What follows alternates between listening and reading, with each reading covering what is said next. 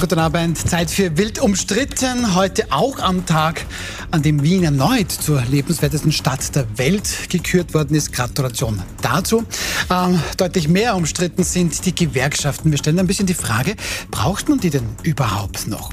Wild umstritten jedenfalls auch die Kickerliner Pleite. Jetzt will es quasi keiner gewesen sein. Ähm, und wild umstritten auch die Superreichen, die meinen, sie könnten alles tun. Jetzt sind wir bei diesem schockierenden Fall. Ähm, offensichtlich ist es nicht gut gegangen, mit einem selbstgebauten U-Boot in 4000 Meter Tiefe zu steigen. Gut, das besprechen wir mit unseren Gästen. Christina Aumeier-Hayek, studierte Kommunikationswissenschaftlerin, Geschäftsführerin einer PR-Agentur, die sich auf Krisen- und Unternehmenskommunikation spezialisiert hat. Schön, dass Sie da sind. Ja, hallo. Matthias Winkler, Chef der renommierten Sacher Hotelkette und auch sehr renommierter, wild umstritten Gast. Schön, dass Sie da sind. Danke für die Einladung, allem. Und Matthias Euler-Rolle, ehemaliger Kommunikationschef der Bundes-SPÖ. Wir kennen seine Stimme aus Ö3, sein Gesicht aus ATV und auch schon aus wild umstritten. Schön, dass Sie da sind. Dankeschön für die Einladung. Heute ist im Austria Center Vienna der insgesamt 20. Bundeskongress des österreichischen Gewerkschaftsbundes zu Ende gegangen. Wirklich Neues gibt es da nicht zu berichten. Wolfgang Katzian, der bisherige ÖGB-Boss, ist wiedergewählt worden mit 90 Prozent der Stimmen. Herr Eulerrolle, wenn man sich da so ein bisschen die Bilder des Kongresses anschaut, auch die Wortmeldungen anhört, allzu viel Neues ist es vielleicht nicht dabei. Ein bisschen vielleicht eine ketzerische Frage. Wie wichtig sind denn Gewerkschaften heutzutage noch? Dann kann man gleich die Frage stellen, wie wichtig ist Polizei, Feuerwehr, Rettung, all die anderen Dinge. Gewerkschaften sind extrem wichtig. Mhm. Gerade wenn wir uns ansehen, die Errungenschaften der Gewerkschaft in Österreich, äh, Mutterschutz, Karenzgeld, äh, 40-Stunden-Woche, bezahlter Urlaub, all diese Dinge gäbe es nicht ohne die Gewerkschaft. Und wenn man sich aktuell nur eine Zahl ansieht, muss man sagen, steht es 50 zu 1. Die Chefin der Arbeiterkammer in Brüssel sagt, auf 50 Lobbyisten für Unternehmen kommt ein Lobbyist für Arbeitnehmerrechte nach Brüssel. Ich muss sagen, die Gewerkschaften sind heute extrem wichtig. Mhm. Okay, also viele Errungenschaften. Jetzt sagt Matthias Euler, Rolle Gewerkschaften sind so wichtig wie Polizei, Feuerwehr et ali. Ist das so? Sehen Sie das auch so, Herr Winkler? Ähm, dem Grunde nach stimme ich zu. Mhm. Ich glaube, dass Gewerkschaften wichtig sind. Ich glaube, dass es wichtig ist, dass es eine Institution gibt, die die Arbeitnehmerrechte und Arbeitnehmerinnenrechte vertritt. Die Frage ist, wie ist das heute ausgestaltet? Und da habe ich einen anderen Blick auf den, auf den heutigen Tag, nämlich diese Art von Radikalisierung, diese Art von Auseinandertreiben, diese Art von äh, auch die Worte, die gewählt werden etc. Ähm, da finde ich, tut sich die Gewerkschaft selbst keinen guten Dienst, weil wenig Kompromissbereitschaft, wenig Brückenschlag, wenig äh, zueinander finden, sondern das Einzementieren und Einmauern von Themen, über die wir wahrscheinlich noch sprechen werden, die schwer oder gar nicht umsetzbar sind, für die es auch keine Mehrheiten gibt. Das finde ich schade, dass eine so wichtige Institution ähm, so radikal äh, versucht vorzugehen. Also ich versuche zusammenzufassen. Sie sind sehr, sehr wichtig, die Gewerkschaften, aber vielleicht ist die Vorgehensweise nicht mehr zeitgemäß. Oder wie sehen Sie das? Eine kurze Zwischenfrage. Äh, was war die konkrete radikale Formulierung? Also so um ein, um ein Bild zu haben, was, was konkret naja, war radikal also in der das, Sprache? Das überhaupt nicht diskutieren von, äh, also das Einzementieren von äh, zusätzlicher Urlaubswoche, das Einzementieren von 32 Stunden, dass all diese Dinge, die in den letzten Wochen und Monaten ja schon aus der Sozialdemokratie so stark gekommen sind und darüber kann man gar nicht mehr diskutieren und das ist äh, Conditio sine qua non und nur so geht's in die Zukunft. Das halte ich falsch, wenn das eine Interessensvertretung tut, weil sie damit bei den eigenen Arbeitnehmerinnen und Arbeitnehmern ein, ein Bild kreiert, das nicht haltbar sein wird und auf der anderen Seite die Diskussion mit äh, jenen, die das äh, ja mit umsetzen sollen, sprich die Unternehmen, äh, so befeuert. Ich glaube, dass die Gewerkschaft, und das war meine Wahrnehmung von heute, ähm, eine Situation oder eine, ja, eine Situation versucht, ähm, auferstehen zu lassen, die es in sehr vielen Betrieben gar nicht mehr gibt, nämlich mhm. Arbeitnehmer gegen Arbeitgeber oder umgekehrt. Das ist zumindest in vielen österreichischen KMUs ja schon lange Geschichte. So funktioniert ein Unternehmen gar nicht mehr. Wir sind selbstverständlich mit allen unseren Kolleginnen und Kollegen im besten Austausch und wenn man so will, brauchen die Gewerkschaft nicht. Ah, aber dieses, dieses Heraufbeschwören eines Konflikts, den es in vielen Bereichen das klingt ein bisschen radikal, ist dann vielleicht so ein Thema Klassenkampf. Also man so? muss ja natürlich auch gewisse Forderungen und Interessen formulieren und die muss man natürlich auch ein bisschen nach oben treiben, um dann einen Teil davon durchzusetzen. Das ist ja auch Teil dieses politischen So war es bisher. ich bezweifle, dass das ein Erfolgsrezept ist. Naja, so geht man auch immer in Kollektivverhandlungen hinein. Ne? Man hat einen so Forderungskatalog und man, ja. ja. das war die Erfolgsgeschichte aber auch bisher. Ne? Ja, aber Matthias Ollerrolle, da, das, das erwarte ich mir doch, wenn ich da jetzt Gewerkschaftsmitglied bin, ganz ehrlich, dann erwarte ich mir doch, dass gegen die da oben, und die sollen ja für mich kämpfen, das ist ja die Aufgabe. Ja, also ich, ich glaube, das darf man dann auch nicht, da darf man nicht wählerig sein, wenn die Gewerkschafter manchmal ein bisschen eine heftigere Sprache an den Tag legen. Das liegt so auch in der, in der Natur der Sache, aber gerade in Österreich gab es ja die Sozialpartnerschaft über ganz viele Jahre und man hat sich ja dann auch immer recht gut auch einigen können. Und wenn man sich überlegt, allein in den 70er Jahren, was da alles geschaffen worden ist durch die Gewerkschaft, Dinge, von denen wir heute noch profitieren. Na, damals waren die Gewerkschafter auch nicht unbedingt, unbedingt Weicheier, die, die nur irgendwie ähm, warm gewaschen gesprochen haben, sondern da ist halt ein bisschen eine heftigere Sprache manchmal dahinter. Aber letztendlich geht es um die Sache, dass in den Betrieben, dass das nicht mehr oft diese Arbeitnehmer gegen Arbeitgeber, das bin, bin ich völlig der gleichen Meinung, sehe ich ganz mhm. genauso, weil ich auch glaube, dass das nicht mehr die Art und Weise ist, wie Zusammenarbeit heute funktioniert. Also mhm. gerade in Unternehmen ist es wahnsinnig wichtig, auch um MitarbeiterInnen zu halten, ja. dass man versucht, ein, ein vernünftiges Arbeitsklima zu schaffen. Und das geht dann sowieso nicht. Und, und ehrlicherweise als, als Unternehmer in Zeiten wie diesen äh, und ich glaube, wir werden da alle einer Meinung sein, ist es nicht wahnsinnig einfach, gute Leute zu bekommen. Und diese muss man dann auch halten können. Also deswegen ja, gibt es ja sowieso sehr viel Bemühung von Arbeitgeberseite. Aber das ist der Punkt, den Herr Winkler auch meint. Ähm, eigentlich ist es schon sehr horizontal vielleicht geworden zwischen Arbeitgeber und Arbeitnehmerin. Ähm, es kommt noch die Gewerkschaft, die habe ich eh keine Bietsteller und denen da oben und die haben alles und wir nichts. Ist das vielleicht das Radikale, das Herr Winkler meint? Naja, aber ich meine, der Andreas Babler ist jetzt äh, SPÖ-Vorsitzender geworden. Er ist mit diesem Programm angetreten und dieses Programm ist ja von den Delegierten äh, auch gewählt worden. Und das ist ja schon auch auch dieser Kurs, in den auch die Gewerkschaft jetzt geht. Ja. Äh, und von daher ist die Partei hat jetzt eine neue Ausrichtung. Es gibt jetzt mehr Kante zeigen. Es gibt wieder so etwas wie einen Parteikern. Den gab es ja jahrelang in der SPÖ nicht mehr. Man wusste nicht mehr, wofür die SPÖ steht. Das ist alles sehr beliebig geworden. Äh, Pamela Reine-Wagen ist eh schon genug verloren worden. Aber es ist eigentlich auch schon nach Werner Feimann war kein Markenkern der SPÖ mehr zu erkennen. Man wusste nicht mehr, wofür diese Partei steht. So, jetzt gibt es den Andreas Babler, der fährt einen ganz klaren Linkskurs, wieder mit mehr Kante zeigen und wir sind keine Bittspieler, Bittsteller und Bittstellerinnen. Er hat jetzt auch so seine Framings gewählt und die zieht er jetzt durch bis 2024. Und auf den Kurs ist die Partei jetzt eingestimmt und den flankiert die Gewerkschaft. Das Ganz kurz, interessant war noch ein bisschen dieses Ende von der Willkommenskultur. Ich glaube, das wird noch spannend zwischen ähm, der Gewerkschaft und auch dem Andreas Babler, weil der Andreas Babler im, im Bereich Asyl, Migration äh, einen anderen Kurs fährt, also schon von einer Willkommenskultur spricht, denke ich, oder das auch verkörpert und ausstrahlt.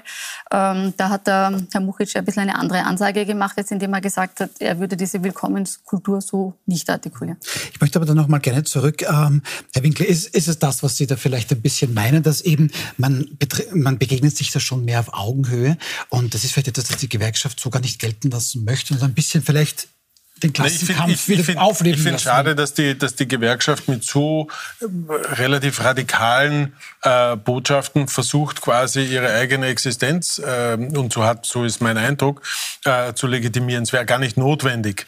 Ähm, und ich glaube, auch wenn, wenn, wenn äh, Herr Babler und, und Katzian und so weiter an die, an die nächsten Jahre denken und wenn die SPD vorhat, in eine Regierung zu kommen, dann wird man spätestens dann erklären müssen, warum ein Teil der Forderungen dann doch nicht umgesetzt werden kann. Also das, was jetzt so scheinbar das Rezept ist, die, die, die eigenen Mann und, Mannen und Frauen hinter sich wieder zu vereinen und und der SPÖ ein Gesicht oder eine, eine Linie zu geben, wird in einer nächsten Folge nach einer Wahl, wenn es darum geht, konstruktiv zusammenzuarbeiten, wird dann wieder für die große Enttäuschung äh, sorgen. Und je stärker ich das jetzt aufbaue, desto weniger Verständnis wird es nachher in der Partei und bei den Gewerkschaftsmitgliedern geben, ähm, das dann mitzutragen. Und ich finde es schade. Ich glaube, dass die Gewerkschaft äh, mit vielleicht ähnlichen Themen, aber deutlich konstruktiveren Worten einen viel besseren Beitrag leisten könnte. Ich möchte es aufnehmen, was du gesagt hast. Die, die äh, Sozialpartnerschaft ist ja muss man sagen, mit, mit äh, auch dem Präsidenten Mara äh, und jetzt dem ÖGB ist ja erstarkt und hat in der Corona-Zeit und auch die jetzigen Lohnabschlüsse sind hoch, aber sie sind vernünftig und, und gut äh, umsetzbar. Also das funktioniert ja aber das funktioniert nicht radikal und mit, mit Einzementieren von Positionen und Meinungen. Also dieses Doppelspiel halte ich für ähm, sehr kurzfristig gedacht und hilft uns ähm, mittelfristig bei den Problemlagen, die wir haben, nicht wirklich weiter denn eine 32-Stunden-Woche zu proklamieren in einer Zeit, wo wir alle schon viel zu wenig Mitarbeiterinnen und Mitarbeiter haben, ähm, ist völlig am Thema vorbei. Ja, das kann man sich wünschen, aber das wird nicht umsetzbar sein. Und viele andere Themen auch. Und sich da so einzugraben und zu sagen, so und sonst gar nicht, halte ich für schwierig, halte ich für mittelfristig nicht klug. Zu der 32-Stunden-Woche beziehungsweise zum Thema der Arbeitszeitverkürzung ist, glaube ich, ein ein wichtiger Punkt, dass man sich überlegen muss, es kommt heute auf eine Arbeitsstelle kommen zwei Suchende in Österreich. Das ist so circa die aktuelle Zahl. Ähm, in den 70ern war es 0,5. Das heißt, da war der Arbeitskräftemangel noch viel höher. Was ist passiert? Man hat damals die Arbeitszeit verkürzt, die sind untergegangen auf 40 Stunden. Und das, was passiert ist, und das sieht man auch heute, das ist, dass die Produktivität letztlich gesteigert wurde, mhm. dass die Krankenstandstage zurückgegangen sind. Das sieht man jetzt. Es gibt in, in England ein, ein, ein Test, ein Testobjekt, also ein, eine Teststudie, da haben 61 Unternehmen mitgemacht, haben gesagt, wir können uns aussuchen, vier Tage Woche, wie lange, ja oder nein. 58 haben nachher gesagt, wir wollen es weitermachen. Also ich glaube auch, und da muss man einen, einen Punkt auch bedenken, äh, ich frage mich, warum probieren wir es nicht einmal aus? Man kann es ja in gewissen Bereichen ausprobieren. Geht sicher nicht in ja, jedem Bereich. Das Stichwort ist die Flexibilisierung. Richtig, ja. weil wir sind, auch die Arbeitnehmerinnen sind natürlich wesentlich flexibler geworden. Was ist der Unterschied zu den 70ern? Wir haben alle ein Handy, sind mehr oder weniger 24-7 erreichbar, auch für den Arbeitgeber. Aber wo gibt es das? Dass irgendwer sagt, ja, aber, jetzt ruft der Chef an, ich gehe nicht aber das ist, das ist Also diese Flexibilität, dass man sagt, ganz kurz noch, die Menschen arbeiten sowieso. Ob es jetzt, also ich, ich merke das bei mir. Ich habe einerseits meine Agentur, da kommen die Leute und gehen mehr oder weniger, wann sie wollen und sind völlig frei. Andererseits habe ich ein Restaurant, ein kleines, im dritten Bezirk. Da ist es natürlich wesentlich schwieriger. Da brauche ich andere Schichtdienste.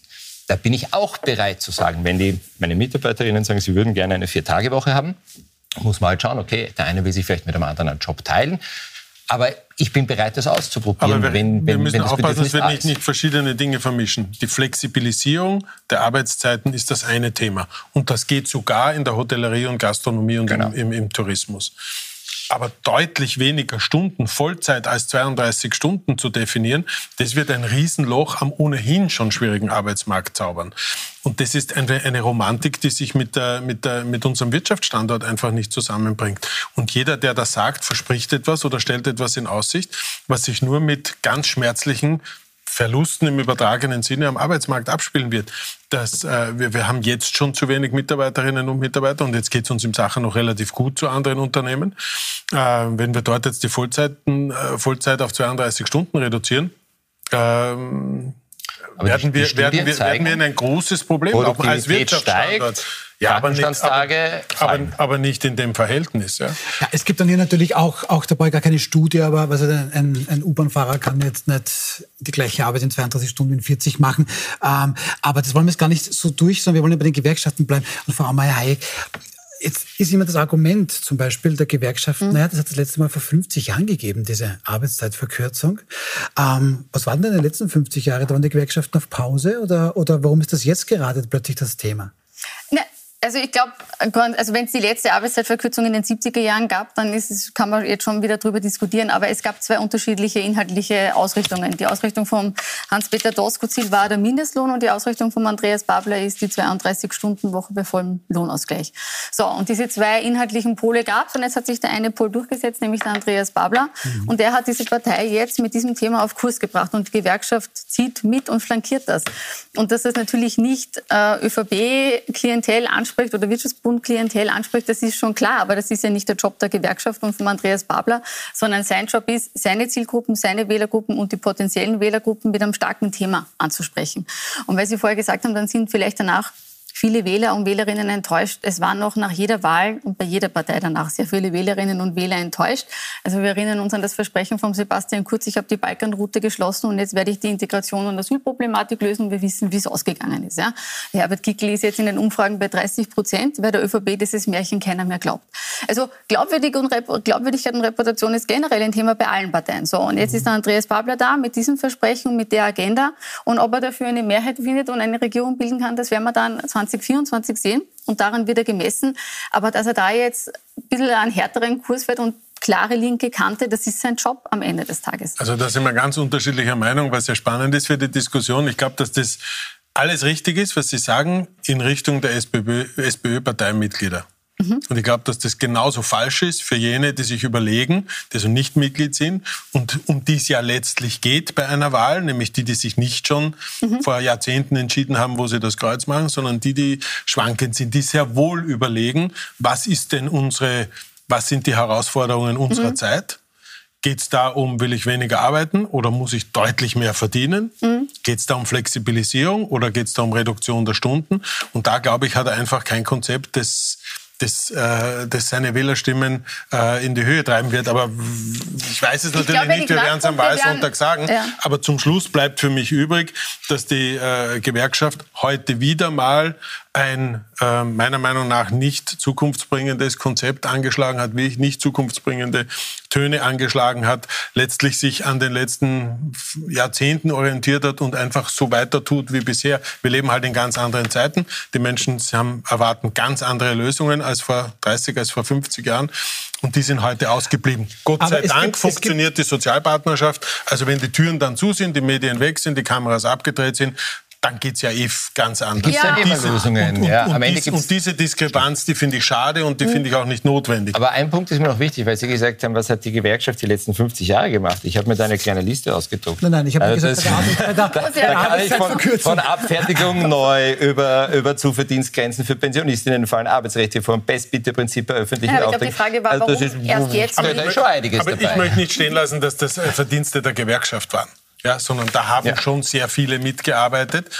Niemand, st niemand, niemand, stellt außer Frage, dass Gewerkschaften sinnvoll, notwendig und gut sind und gerade in diesen Zeiten auch ihre Position haben. Wie sie sie ausfüllen, da bin ich heute enttäuscht. Ich möchte nur eine Anregung noch von vorher, weil Sie gesagt haben, ah, die Sozialpartnerschaft ist jetzt auch unter Harald Mare wieder erstarkt. Das würde ich so ungern stehen lassen. Ich glaube, sie ist deswegen wieder erstarkt, weil der Sebastian Kurz nicht mehr Bundeskanzler ist. Weil unter, unter der Koalition äh, Sebastian Kurz, Heinz-Christian Strache wurde die Sozialpartnerschaft de facto kaltgestellt. Ja? Und jetzt gab es einen Regierungswechsel und jetzt ist es mit, mit Werner Kogler und, und mit Karl Nehammer hat sich das Verhältnis zu den Sozialpartnern wieder ein bisschen normalisiert. Also die Rolle vom Herrn Mare würde ich nicht überwinden werden. Es war ja auch Bundeskanzler Karl Nehammer am ÖGB-Bundeskongress auch als Sprecher. Aber ähm, da noch der Vollständigkeit halber, was ist das Thema Arbeitszeitverkürzung? Weil das ist jetzt aufgetaucht. Und dann stellt sich die Frage, was war den letzten 50 Jahren, weil das ist nicht aufgetaucht. Frau Meyer-Heik hat es perfekt erklärt. Das kommt jetzt über Andreas Babler und damit setzt sich die Gewerkschaft da drauf. Also wir wollen hier nicht die Errungenschaften der Gewerkschaften schmälern.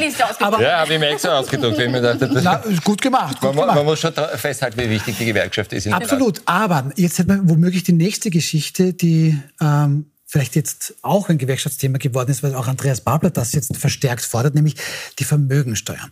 Ist das jetzt auch so eine Geschichte, wo man sich da halt draufsetzt aus Ihrer Sicht, Herr Eulerrolle? Oder ist es so etwas, wo die Gewerkschaft wirklich etwas ganz, ganz Starkes auch bewegen könnte, indem sie dazu beiträgt, dass so eine Vermögensteuer zum Beispiel kommt? Das ist eine, eine ganz alte Forderung der mhm. SPÖ die Erbschafts- und Vermögensteuer. Ich frage jetzt nicht, wo die, die Gewerkschaft in den letzten Jahrzehnten die, die, die, die, gibt es, die hat auch, die hat auch der ÖGB mehrfach, mehrfach gefordert. Das ist jetzt an und für sich überhaupt nichts Neues. Es ist halt jetzt eine neuliche Diskussion darüber, weil es Stimmen gibt äh, innerhalb der SPÖ, die das zu einer Koalitionsbedingung machen. Da stelle ich natürlich, und Matthias, bin ich bei dir, ob es gescheit ist, sich im Vorhinein so viele Hürden für zukünftige Koalitionen aufzubauen wenn man sich nicht sicher ist, ob man die auch wirklich nehmen kann, ist eine andere Frage. Aber zu sagen, wir wollen das, wir halten das für fair, wir halten das für, äh, für richtig, dass sozusagen das oberste, kleinste Stück der reichsten Menschen in diesem Land auch etwas dazu beiträgt, dass es der großen Mehrheit ein bisschen besser geht, das halte ich schon für richtig. Denken Sie auch, dass das eine richtige Forderung ist? Man könnte auch sagen, wir sollen... Inhaltlich jetzt? Also unabhängig, ob es jetzt politisch mich, mich interessiert, ähm, ob das jetzt wichtig ist, dass die Gewerkschaften das fordern, weil das hat jetzt vielleicht nee, nicht ist, direkt zu den Ker Kernkompetenz der Gewerkschaft. Es ist eh, wie der Kollege das sagt, keine neue Forderung. Also ich bin grundsätzlich nicht für eine neue Substanz, äh, Substanzsteuer und ich bin auch nicht für eine Vermögensteuer, aber aus inhaltlichen Gründen. Ich wäre für eine Erbschaftssteuer. Und da bin ich eher bei Unternehmen und, bei Unternehmen und Industriellen wie dem Andreas Treichel und dem Hans-Peter Haselsteiner, dass man sagt, es ist ein, ein, ein, ein Zeichen von Fairness, dass man hier einfach eine Vermögen, eine Erbschaftssteuer einführt Vermögensteuer ist aber eine andere Geschichte. Also ich würde keine ich würde differenzieren, ob jetzt ähm, weichende Erben oder wenn Erben ausbezahlt werden und die nicht in die unternehmerische Verantwortung und in das unternehmerische Risiko gehen. Und dann werden äh, Vermögen weitergegeben, leistungsfrei de facto. Die sind zwar versteuert worden, aber sind trotzdem leistungsfreie Vermögen. Dann wäre ich für eine Erbschaftssteuer, aber ich wäre nicht für eine Vermögensteuer. Und ich glaube, es gibt gute Gründe, warum einige Länder, auch Österreich, diese Vermögensteuer schon mal hatte und dann wieder abgeschafft hat, weil dann sind wir wieder beim Thema IV und beim Framing jetzt der, der industriellen Vereinigung mit der äh, mit der Schnüffelsteuer. Wollen da mal reinschauen? Genau. Weil, da wollte ich noch dazu sagen, dass offensichtlich die industriellen Vereinigung jetzt hier, da sieht man jetzt einen quasi Finanzbeamten mit offenbar Österreich-Hut, der jetzt genau schaut, aha, diese Uhr, die da dieser Herr hier trägt, ist 50 Euro. Und da sagt man, naja, Finanzamt ist watching ja, you. ist aber kein, also aus Sicht der EV, für, aus Sicht der Kommunikationsagenda der EV ist das nicht blöd gemacht. Also das Framing ist gut, die Bildsprache ist gut und das triggert natürlich bei den Österreichern viel. Da muss Eine ich jetzt die Uhr von der Oma ja, verstecken ja. zu Hause und den Schmuck verstecken oder muss ich das ja, nicht? Das stimmt, da werden, das, ist ja, uh, viele das ist ja so ein Blödsinn. Es wird Ja, einfach eine, völlig falsche Geschichte es- erzählt. es Es geht nur noch verfängt ein 50 bisschen, Euro Uhr. Und zum Thema Schnüffelsteuer, ich meine, gerade, aber der, der Staat sieht sowieso alles, was wir haben. Es gibt ein Grundbuch und es gibt ein, ein Firmenbuch und es gibt Konten. Also das ist ja sowieso lächerlich. Also herzugehen und sagen, der Staat weiß nicht, wie viel Geld wer hat. Also, Es kommt darauf an, wie so eine Vermögens- und Erbschaftssteuer dann definiert ist. Was, wie, wie sind die Grenzen definiert? Was fällt alles darunter und was nicht? Das Ja, aber, die, so- aber dieses Sujet ist doch so ein klassisches Ding, wo die Menschen einfach in die Irre geführt werden. Ich, ich halte das für so idiotisch, weil was passiert? Die Leute sehen das nicht. Sag mal, Der, der, der, der, der, der Kleine da mit, mit, mit seinem, mit seinem Österreich-Hut, der schaut mir jetzt ins, ins Taschel, wie viel ich drinnen habe und, und wie mir meine 50 Euro Nein, ich glaube, dass das in ist einfach eine falsche Geschichte erzählt wird. Also, lösen, wir uns, lösen wir uns von einer Werbekampagne, die das ganz offensichtlich ist und, und überzeichnet, und kommen wir zu den Fakten. Der Staat hat im, Jahr, hat im letzten Jahr rund 222 Milliarden Euro eingenommen. Mhm. So viel wie noch nie. Und hat trotzdem noch mehr ausgegeben als das. Zweitens, knapp 140 Milliarden, ich glaube 138 sind es genau, werden bereits in den Sozialstaat investiert. Da geht es um äh, den Zuschuss zum Pensionssystem, da geht es um die Arbeitslosenversicherung und viele andere Leistungen mehr. Wenn wir jetzt über die sogenannte Reichensteuer oder äh, wie immer man sie framen oder nennen will, diskutieren, dann soll die noch einmal eine Milliarde oder von noch einmal zwei Milliarden bringen. Wir haben ja nicht das Problem, dass wir zu wenig Steuer zahlen, sondern wir haben das Problem, dass wir das, was der Staat einnimmt, nicht präzise genug verteilen. Beispiel Energiebonus, den alle hier am Tisch unabhängig von Einkommen und Lebenssituation bekommen richtig. haben. Auch Habe unabhängig, ob lebendig oder nicht, Völlig nicht, richtig. wie man mitbekommen hat, aber egal. Genau. Das heißt, in der Sekunde, wo wir nach einer neuen Steuer, nach einer zusätzlichen Steuer rufen, geben wir dem Staat erst recht die Möglichkeit, nicht effizient zu sein, nicht zu überprüfen, was gebe ich denn jetzt alles aus, sondern ich gebe einen Freibrief, all das, was du bisher getan hast, führ es einfach weiter und jetzt kriegst du noch einmal Geld von den Steuerzahlerinnen und Steuerzahlern. Das ist der eine Punkt. Das heißt, wir geben schon wahnsinnig viel Geld an den Staat und der gibt schon noch mehr aus. Eine zusätzliche Steuer ändert daran nichts. Das heißt, wir brauchen nicht neue Steuern, sondern wir brauchen bessere Effizienzen. Und das Zweite ist, genauso eine Vermögensteuer, die eine alte Forderung der SPÖ ist, korrekt, hat aber auch ein SPÖ-Finanzminister aus gutem Grund abgeschafft.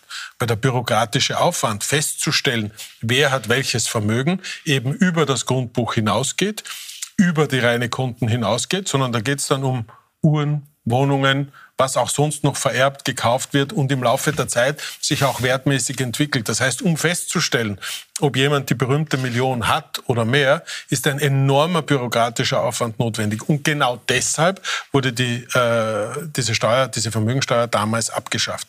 Und Aber hier letzter, letzter Frage, Punkt, ja. wir haben heute schon eine Steuerquote von knapp 43 Prozent.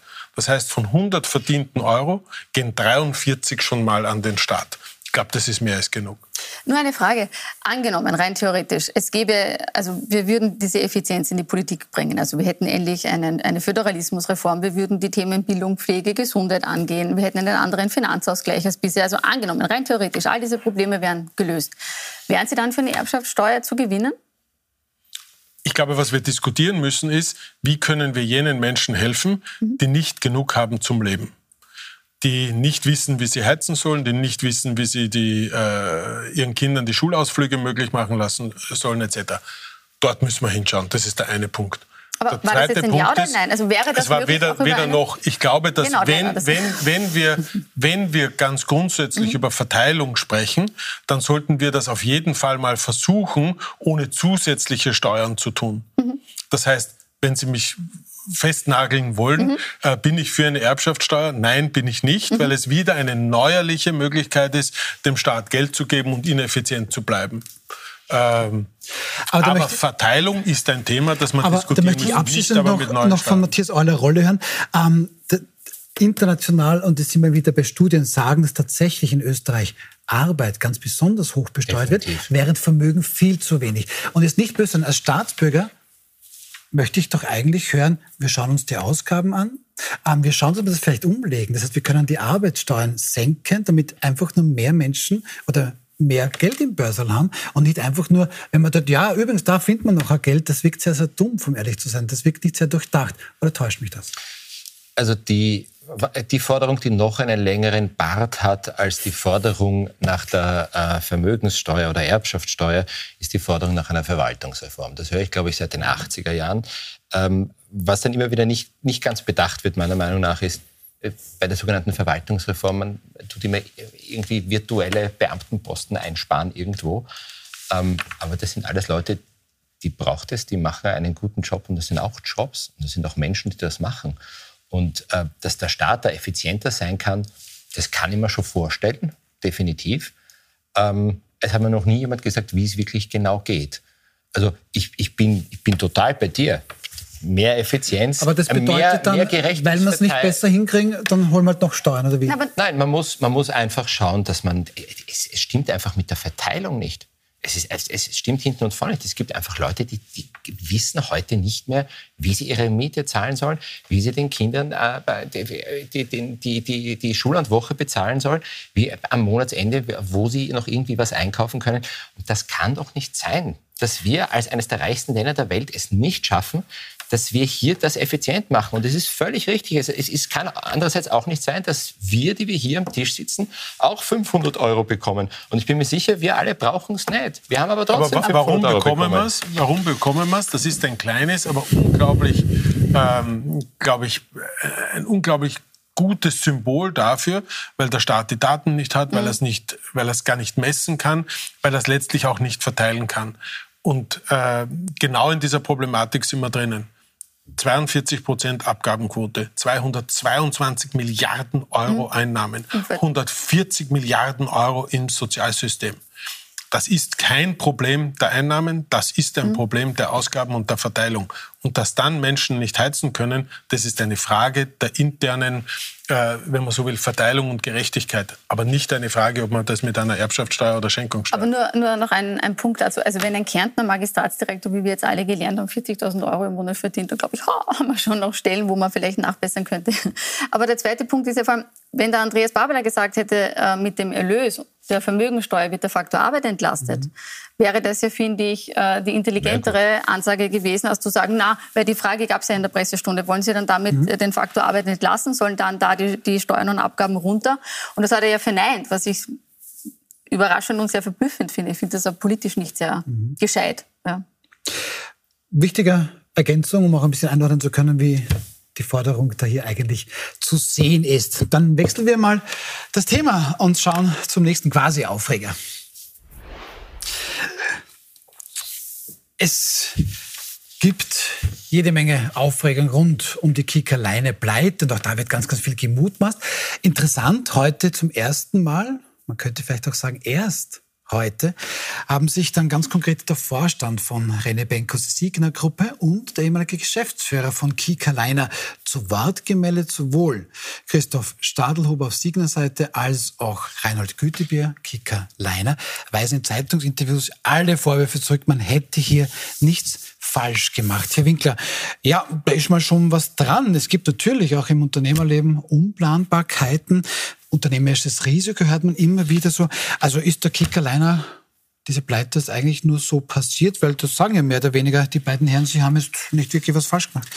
Also das, was im Raum steht, ist, ist da irgendwas auch politisch nicht gut gelaufen. Hat sich da der Herr Benko oder seine Firma äh, Covid-Förderungen äh, bekommen, die er vielleicht nicht hätte bekommen sollen, Steuerstundungen, die er nicht hätte bekommen sollen, etc. etc. Und da werden viele Dinge zusammengemischt. Ich glaube, äh, Leiner, Kicker Leiner war defizitär, als sie die äh, Benko Firmengruppe gekauft hat war schon Immobilien und Betrieb zerlegt voneinander. Ähm, und auch der Herr Benko hat, glaube ich, um einen Euro das operative Geschäft gekauft und hat es halt jetzt um drei Euro verkauft und dürfte mit den Immobilien Geld verdient haben. Also da sind sehr viele Dinge, die zueinander und miteinander vermischt werden. Ähm, schön ausschauen tut das nicht. Ob dahinter ein strafrechtlich relevanter Tatbestand steht, wird man jetzt eh untersuchen. Ist ja gar nicht unüblich, dass bei so großen Firmen dann ein, ein, ein, ein Zweiter vom Gericht bestellt wird, der sich die Vergangenheit anschaut. Also aus dem, was heute am Tisch liegt, bleibt ein komischer Geschmack über, mit Immobilien viel Geld verdient und trotzdem gibt es viele Arbeitslose. Das ist nicht schön. Aber ob das, ob das strafrechtlich relevant ist, wie so in den Raum gestellt wird, ähm, kann ich mir ja. schwer vorstellen. Das können wir natürlich jetzt nicht klären, aber wichtig für Sie beide eben die Frage, okay, leider am Ende war es dann doch keiner, wer ist da schuld, das wollen wir besprechen. Und eben das, was Herr Winkler schon ein bisschen angesprochen hat, die Politik, hat die da auch einen Anteil daran? Gleich geht's weiter nach einer kurzen Pause. Bleiben Sie bei uns.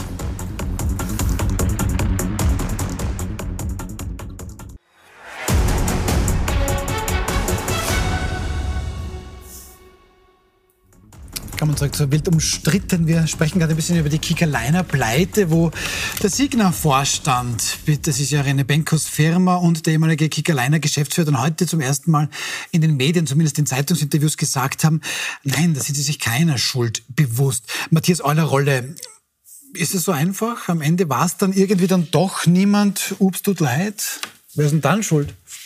Naja, ich glaube, die, die Thematik, man muss, man muss die Dinge auseinanderhalten. Das eine ist, wenn einmal nur zwei private Unternehmen miteinander ein Geschäft machen und gewisse Dinge funktionieren und andere funktionieren nicht und der Staat hat damit nichts zu tun, ist das eine Geschichte. Mhm. Die andere Geschichte ist, wenn sich der Staat einmischt, wenn der Staat sich in die Verhandlungen einmischt, wenn extra am 26. Dezember ein Magistrat aufgesperrt wird, damit der Deal noch zustande kommt. Ich finde, das ist problematisch. Ich finde, die, die Politik darf sich in sowas nicht einmischen, ob man da jetzt befreundet ist oder mhm. nicht befreundet ist. Und dann betrifft es auch den Steuerzahler, die Steuerzahlerin. Und mhm. wenn wir sagen, okay, das, schaut nicht nur schlecht aus, dass, dass man auf der einen Seite hat 300 Millionen Gewinn und auf der anderen Seite 1900 Arbeitslose, zusätzlich ist eine Sauerei. Das, das, das muss man ganz ehrlich sagen. Wobei, muss man auch dazu sagen, es ist ja, es werden ja die Dinge sehr oft da einfach mit ineinander gewürfelt. Das, der, der René Benko ist ein Immobilienkaufmann. So wie einer Würsteln einkauft und sie verkauft, macht der das halt mit Häusern. Das ist sein Hauptgeschäft. Und wenn das dann halt dabei ist, soweit, ne?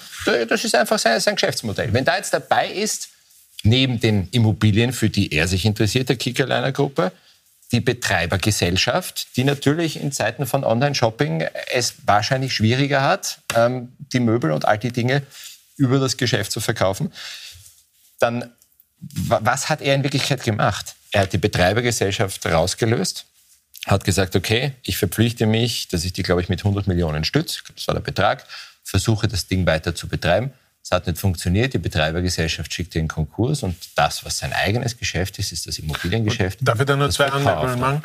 Herausgelöst von Betreibergesellschaft und Besitzgesellschaft, also Immobiliengesellschaft, war es schon davor. davor. Das ja, hat also nicht er gemacht. Ja. Und zweitens hat er mehr als, glaube ich, 140 Millionen Euro investiert. Ich kenne auch nur die Zeitungslektüre. Ja. Ich gehe mal davon aus, dass das stimmt, was der Herr Stadlober gesagt hat. Hat 140 Millionen nicht in die Immobiliengesellschaft, sondern in die Betreibergesellschaft investiert. Also, dass ihn das gar nicht interessiert hat, das glaube ich nicht. Ich glaube schon, dass sie es versucht haben. Sie haben es ja auch mit einem schweren Minus übernommen und vor der Corona-Krise auf knapp null gebracht. Und jetzt ist es halt passiert. Aber ich bin bei dir. Ausschauen tut das nicht schön. Mit Immobilien einer Firma sehr viel Geld verdienen und auf der anderen Seite bleiben dann über Arbeitslose und eine Firma, die jetzt vom neuen Käufer nach Benko äh, in die Insolvenz geschickt wird. Und, ja, schön, ist, schön ist das nicht. Wieder natürlich das Thema Glaubwürdigkeitsverlust äh, und Glaubwürdigkeit Politik. Ne? Es ist ja sehr medienwirksam und sehr symbolhaft kommuniziert worden damals. Äh, Sebastian Kurz und Heinz-Christian Strache also haben jetzt 5000 Arbeitsplätze gerettet und auch dieses türkise Märchen hat sich in Luft aufgelöst. Das war, glaube ich, das Letzte, das noch irgendwie im Raum stand. Äh, und der Eindruck, der entstanden ist, ist, Gewinne werden privatisiert und Verluste werden verstaatlicht. Und das wird jetzt aufzulösen sein. Und es gibt einen Insolvenzverwalter, der ist eingesetzt und jetzt wird geprüft. Und Äh, der Herr P. schon ist auch an der Sache dran. Also das läuft jetzt sowieso und diese Prüfung läuft. Ich glaube, da braucht man jetzt nicht drüber spekulieren, ob in bei diesem Vorwurf was dran ist oder bei diesem Vorwurf etwas dran ja, was ist. Mich schon interessiert, was mich schon interessiert, äh, Matthias Eure Rolle hat das so schön gesagt, das ist irgendwie, wenn da die Politik dann irgendwie im Spiel ist, dann sollte man da mal genauer hinschauen. Was einen, wir, einen ja, was wir wissen, ähm, 132 Millionen Euro passiver und 100 Millionen Euro Steuerstundungen. Mhm. Ähm, also ich bin jetzt nicht vom Fach, aber das wirkt auf mich so, als hätte da jemand Aber da ist eben jetzt der Vorwurf geprüft, ob es hier zu einer Insolvenzverschleppung gekommen ja. ist oder nicht. Und ja, das ist ja das eine. Aber ja. wenn der Staat hier offensichtlich ähm, solche Steuerstundungen gewährt, dann ist das doch auf. Ja, die Frage ist, gab es Garantien, gab es keine, unter welchen Voraussetzungen? Aber also ich kann das hier nicht beurteilen. Natürlich, ja. Und letztlich muss Wäre auch immer sagen, vorsichtig mit Vorverurteilungen. Ja. Richtig, das sehe ich ganz genauso. Das, das, das werden die Richter, die Richterinnen entsprechend äh, beurteilen, die ganze Situation. Aber das System funktioniert natürlich schon so, dass du in einer Firma, in der Mutterfirma, Gewinne machen kannst mhm. und die Tochterfirma lässt in Konkurs gehen. Mhm. Da ist der René Benko nicht der Erste, der das gemacht hat. Das passiert schon ganz oft. Und die Steuerzahlerinnen und Steuerzahler springen dann bei der Tochterfirma ein. Das funktioniert in unserem Land so. Da wird nicht die Mutter gezwungen, dass sie das ausgleicht oder sonst was. Also mhm. da, das ist einfach das System. Und darüber kann man schon einmal diskutieren, ob das so gescheit ist. Auch mal Novelle vom Insolvenzrecht? Ich glaube, jetzt brauchen wir mal Aufklärung. Was ist mhm. passiert? Was ist dann? Ähm, das ist Frage jetzt einmal des Insolvenzverwalters und dann, oder derer sind es ja zwei. Mhm. Und dann wird man sich das, äh, wenn es da Anlassfall gibt oder wenn es da Verdacht gibt, wird der Meldung machen und dann wird sich das äh, die Strafbehörde anschauen und wenn sie da entsprechend Hinweise findet, wohl auch anklagen. Und bis dorthin äh, ist die Signa und der Herr Benko und alle anderen unschuldig. Und ich glaube, keiner ist da gescheit beraten, Wild herum zu spekulieren. Das, was uns am Tisch stört, alle drei gemeinsam oder alle vier wahrscheinlich und auch viele Zuseherinnen und Zuseher, ist dieses Gefühl, dass man auf der einen Seite große Gewinne machen kann und auf der anderen Seite 1000, 2000, 3000 Menschen in die Arbeitslosigkeit schickt, Steuern schuldig bleibt etc. Und das ist, dieses Gefühl kriegen wir auch heute in der Sendung nicht weg. Das ist da und das ist nicht schön. Und das bleibt über äh, und damit müssen wir als Gesellschaft umgehen. Was das heißt, braucht man da neue Gesetze, braucht man da neues Miteinander, was braucht man da? Das, glaube ich, ist die Frage, die die Politik diskutieren sollte. Dass das in einem Untersuchungsausschuss konstruktiv passiert, also da, glaube ich, sind wir uns einig, dass das nicht konstruktiv passieren wird, sondern da ist eine Debatte am, am Verhandlungstisch wahrscheinlich oder an einem runden Tisch wahrscheinlich wesentlich besser. Wie geht man in Zukunft mit sowas um? Das wollte ich eben jetzt auch fragen. Es gab dann schon relativ schnell auch die Rufe eben nach einem Untersuchungsausschuss. Was denken Sie, kann das einen wertvollen Beitrag da leisten? Oder naja, als Oppositionspartei ist es natürlich äh, eine legitime Forderung. Wir wissen alle, dass es de facto keine Oppositionsrechte im Parlament gibt. Also die Arbeit einer Oppositionspartei im österreichischen Parlament ist überschaubar wirkungsvoll. Und ein Untersuchungsausschuss bietet die Möglichkeit, das Thema medial breit äh, zu platzieren platzieren, auf die Agenda zu setzen, sich auch zu inszenieren, politisch, äh, sich als guter Fragesteller etc. zu etablieren. Also es hat natürlich Vor- und Nachteile. Also ich verstehe eine Oppositionspartei, die hier einen Untersuchungsausschuss fordert. Mhm. Ähm, ob das dann tatsächlich inhaltlich die Sache und die Klärung befördert, ist, glaube ich, das hat man in der Vergangenheit gesehen, wenn parallel dazu ermittelt wird, möglicherweise Anklage erhoben wird, äh, mitunter kontraproduktiv mhm. dann parallel dazu mhm. ein Untersuchungsausschuss äh, laufen soll, wobei noch gibt es keine Anklage etc. Aber ähm, zweischneidiges Schwert. Ja. Ich finde das ganz einfach. Wenn der Kurz und der Strache sagen, wir haben 5000 Arbeitsplätze gerettet und am Ende gibt es 1900 Arbeitslose, plus die, die eh schon davor die rausgeschmissen worden sind, also alle sind weg. Und die beiden haben sich eingemischt in die Verhandlungen. Und da gibt es ja auch von Thomas Schmidt, ich weiß nicht, wie viel, wie viel SMS dazu mhm. mit, mit der Deal steht mhm. und was weiß ich was, zwei Minuten vor Schluss. Also ganz ehrlich, wenn man sich, wenn man sich als Sieger verkauft und am Ende des Tages kommt raus, dass das alles irgendwie hinten und vorn ein Blödsinn war, dann muss man sich auch unangenehme Fragen gefallen lassen. Und deswegen, ja, klar. Mhm. Also, Aber das, das eine ist die Frage, zu sagen, ist da etwas passiert, was nicht in Ordnung war? Strafrecht, andere Dinge, sind die berührt? Hat ein Thomas Schmidt, hat ein Bundeskanzler, hat ein Vizekanzler, wer auch immer, hier in ihrer Gebarung oder in ihren Rechten etwas getan, was er nicht hätte tun sollen? Das ist die eine Diskussion, aber mhm. das ist eine, wenn man so will, eine rechtliche Diskussion. Und die Untersuchungsausschüsse, die parallel zu einer Feststellung, ist sowas passiert oder nicht, stattgefunden haben, waren sehr oft äh, in Konkurrenz zu dieser, zu dieser rechtlichen Untersuchung. Haben aber auch viel heißt, Neues befördert, das, heißt, das muss man gescheiter, auch sagen. Gescheiter wäre wohl, wenn man diese rechtliche Würdigung abwartet und sich dann ansieht, ist da politisch etwas passiert. Ein Untersuchungsausschuss kann ja erstens von, glaube ich, 40 äh, mhm. Abgeordneten äh, einberufen werden und zweitens sollte oder muss sich ein Untersuchungsausschuss auch mit abgeschlossenen äh, Prozessen oder abgeschlossenen politischen Vorgängen äh, beschäftigen. Also das ist ja zweifelsfrei noch gar nicht abgeschlossen. So, also das, glaube ich, ist schwierig, schwierig ja, zu definieren. Ich muss da erst reingrätschen, weil jetzt in diesen Minuten eine Pressekonferenz in Washington stattfinden soll und wir sind damit auch abschließend bei unserem letzten Thema. Wir schalten jetzt mal live nach Washington. This afternoon, Rear Admiral John Mauger will be providing an update on the most recent findings from ROV operations in search of the Titan submersible. He will provide a brief statement and provide the opportunity for questions after. Please limit your questions to one per outlet. Following the briefing, the Joint Information Center staff and I will be here to help you with any of your further needs. May I now please introduce Rear Admiral John Mauger.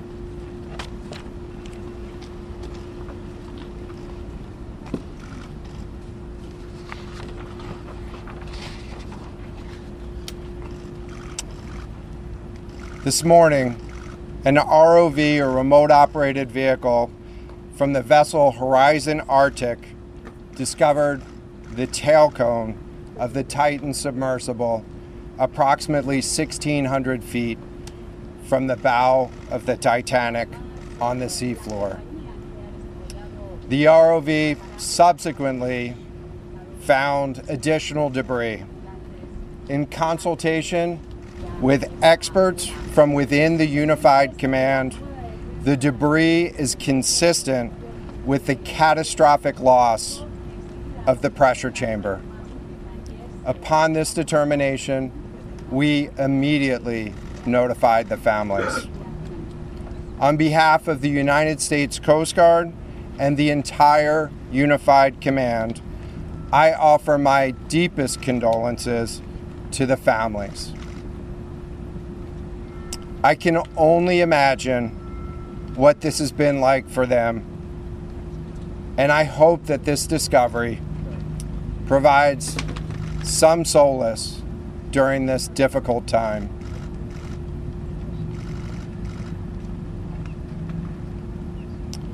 Additionally, we've been in close contact with the British and French consuls general to ensure that they are fully apprised and that their concerns are being addressed.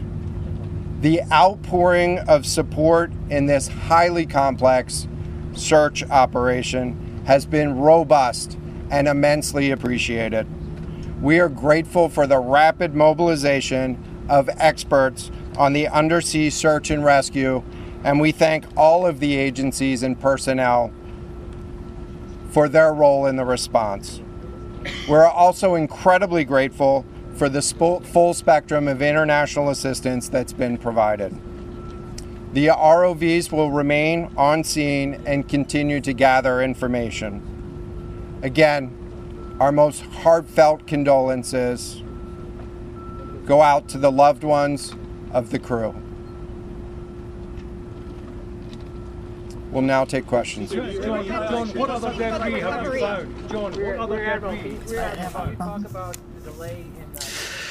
So, meine Damen und Herren, das war live jetzt eine Schalte nach Boston in den USA. Da hat die US-Küstenwache jetzt offiziell bekannt gegeben, dass man heute offensichtlich unweit vom Wrack der Titanic dann die Trümmer der Titan, dieses mehr oder weniger selbstgebauten U-Boots gefunden hat, mit dem ja fünf Menschen versucht haben, das Wrack der Titanic zu erreichen. Sie haben natürlich in den letzten Tagen mitbekommen, seit Sonntagvormittag war dieses U-Boot eigentlich verschwunden. Es gab ja dann heute, wenn wir uns erinnern, so einen schwierigen Wettlauf gegen die Zeit. 13.08 Uhr wurde da genannt. Da haben dann Experten und Expertinnen gemeint, da würde dann spätestens dann Sauerstoff ausgehen.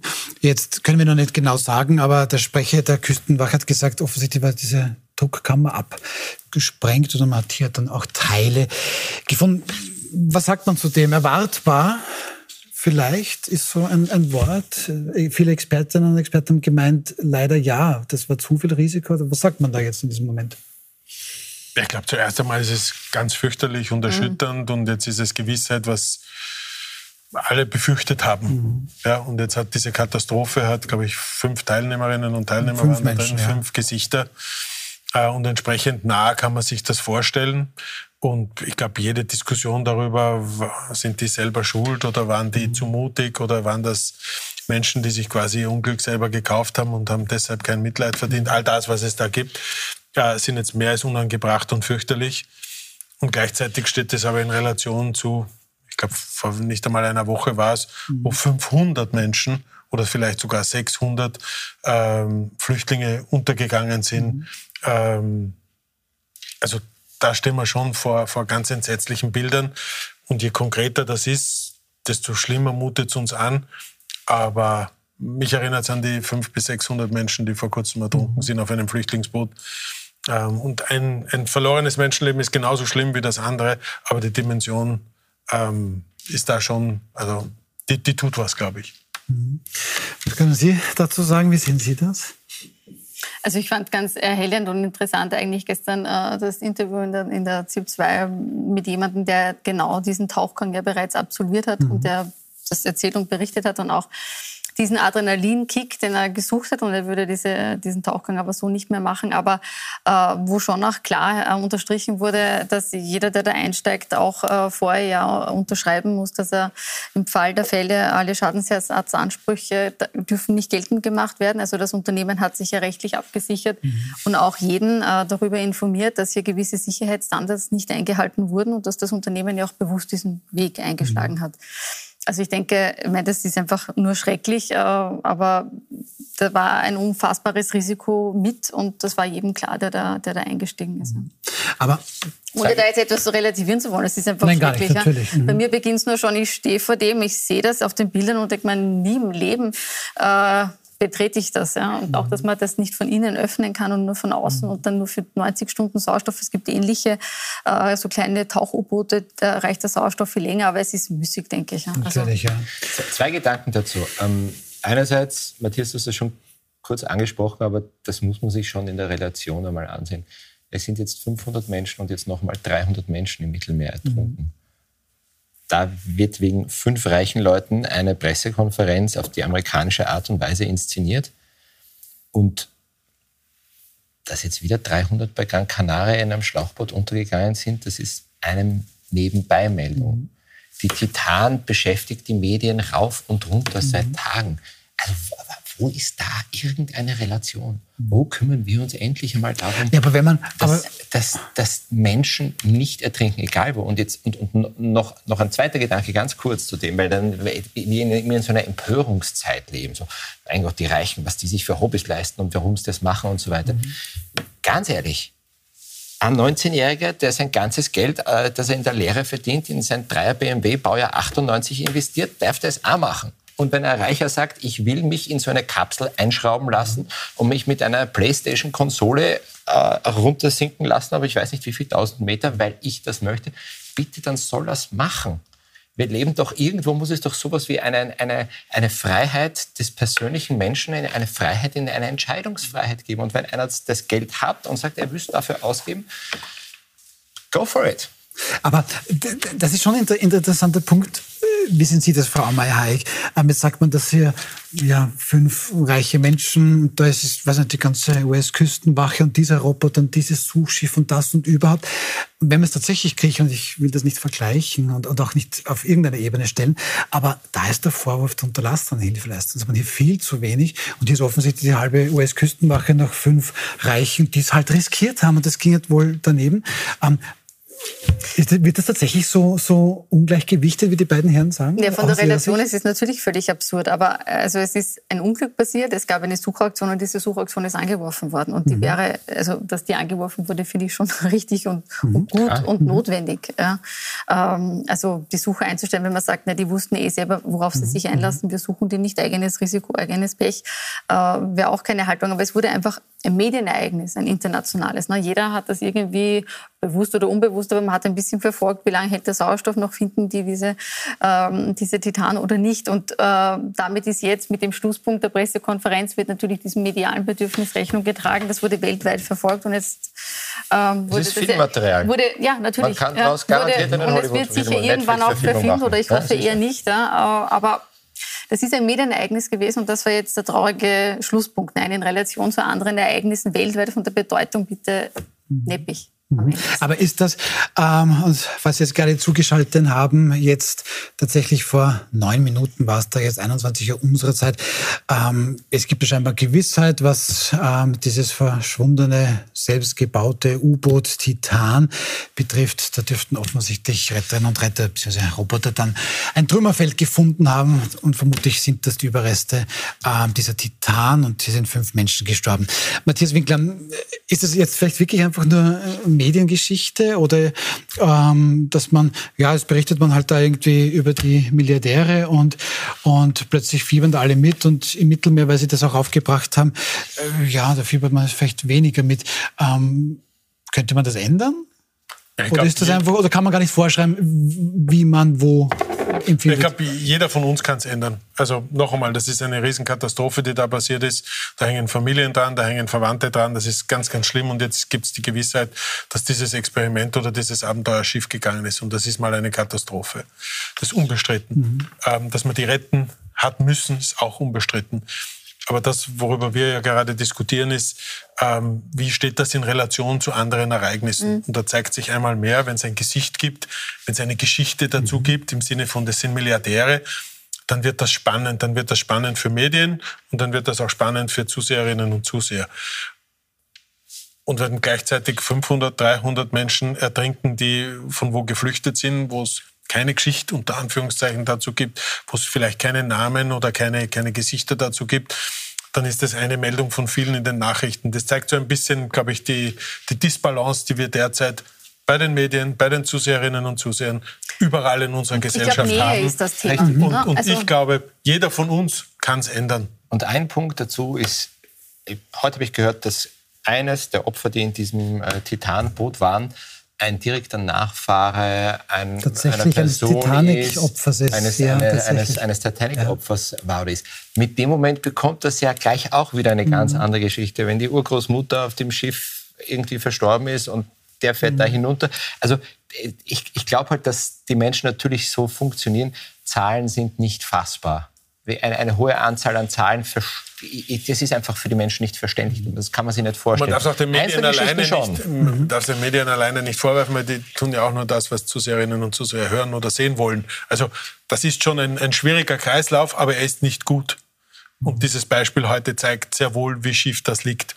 Aber es kann jeder von uns ändern. Puls 24 kann es in der Berichterstattung ja. ändern. Wir können es in unserer Diskussion anregen, dass wir es ändern. Und wir selber können unser Medienkonsumverhalten oder unseren, unsere, unsere Lust an, an der Katastrophe vielleicht auch, auch ändern. Und das ist das, was vielleicht da übrig bleibt. Mhm. Ich glaube, das Traurige ist in Wahrheit, dass man unglaublich abstumpft zu all diesen Mittelmeerkatastrophen, weil diese Nachrichten ständig passieren. Wir wissen, dass es diese Problematik gibt und wir wissen, dass wir Gnade unserer Geburt unglaublich privilegiert sind äh, und man hat latent, fühlt man sich nicht gut damit und hat ein schlechtes Gewissen und ist betroffen und ist traurig und ist empört, je nachdem, wie man, wie man dazu empfindet. Aber man stumpft mit der Zeit ein mhm. bisschen ab. Also ich nehme das schon an mir wahr. Also ich kann mich mhm. noch erinnern, 2015 dieses ganz schreckliche Schlepperunglück im Burgenland, äh, wo die Menschen in diesen Lastwagen gepfercht mhm. erstickt sind. Und diese Nähe zu diesem Ereignis, die war einfach so entsetzlich und das hat damals schon die Stimmung verändert das zu dieser Debatte. Wochenlang wirklich weil es einfach im Land ja. passiert ist mhm. und weil es so greifbar war und so spürbar war. Oder bitte der, der vierjährige ähm, kurdische Bub Alan Kurdi hat der Bub geheißen, ja. Äh, mhm. weltweit auf vielen Titelseiten war. Das ist so, mhm. das ist so unfassbar entsetzlich und dann rückt es so unglaublich nahe, wenn man dazu mhm. Geschichten mhm. und, mhm. und Bilder erlebt. Ähm, und dann berührt es einen schon immer wieder. Aber das Traurige ist eben an der, an der, am Mittelmeer und an diesen Fluchtgeschichten, dass man mit der Zeit einfach abstumpft. Also ich versuche das ein bisschen zusammenzufassen, weil das wird oft diskutiert. Also Gott bewahre, Flugzeugabsturz in Europa, Flugzeugabsturz in Afrika, das eine interessiert dich, das andere nicht. Ich glaube, wir haben da ein bisschen vielleicht was auch dazu beitragen können, warum das womöglich so ist. Wird jetzt das siebte U-Boot sein, das jemand selbst gebaut hat, ist die Geschichte vermutlich anders. Oder wenn wir Menschen, die auf diesem Flüchtlingsboot waren, einfach kennen würden, diese Geschichten kennen würden, würden wir auch hier womöglich anders empfinden. Also ich glaube, dass man sich vielleicht so ein bisschen subsumieren kann. Das Wichtigste am Sieglands, äh, eingangs gesagt, hier haben fünf Menschen das Leben verloren. Ähm, da kann man natürlich nur ja, den Hinterbliebenen alles Gute wünschen. Das sollten wir aber dann auch nicht vergessen, bei anderen Menschen dann auch zu tun, auch wenn wir die einfach weniger kennen. Ähm, danke, dass Sie auch mit mir gemeinsam dieses schwierige Live-Event ähm, dann noch mitgemacht haben. Dankeschön, Christina Aumeier-Heik. Dankeschön, Matthias Allerrolle. Dankeschön, Matthias Vielen Winkler. Ähm, was Wilhelm Stritt angeht, ähm, gibt es jetzt kleine Pause, also sprich in Richtung Wochenende. Wir sind dann am Montag wieder für Sie da. Da dann zu Gast FPÖ-Gestern Andreas Mölzer, Falter-Chefredakteur Florian Klenk und die ehemalige ÖVP-Politikerin Silvia Grünberg. Schönes Wochenende, bis Montag.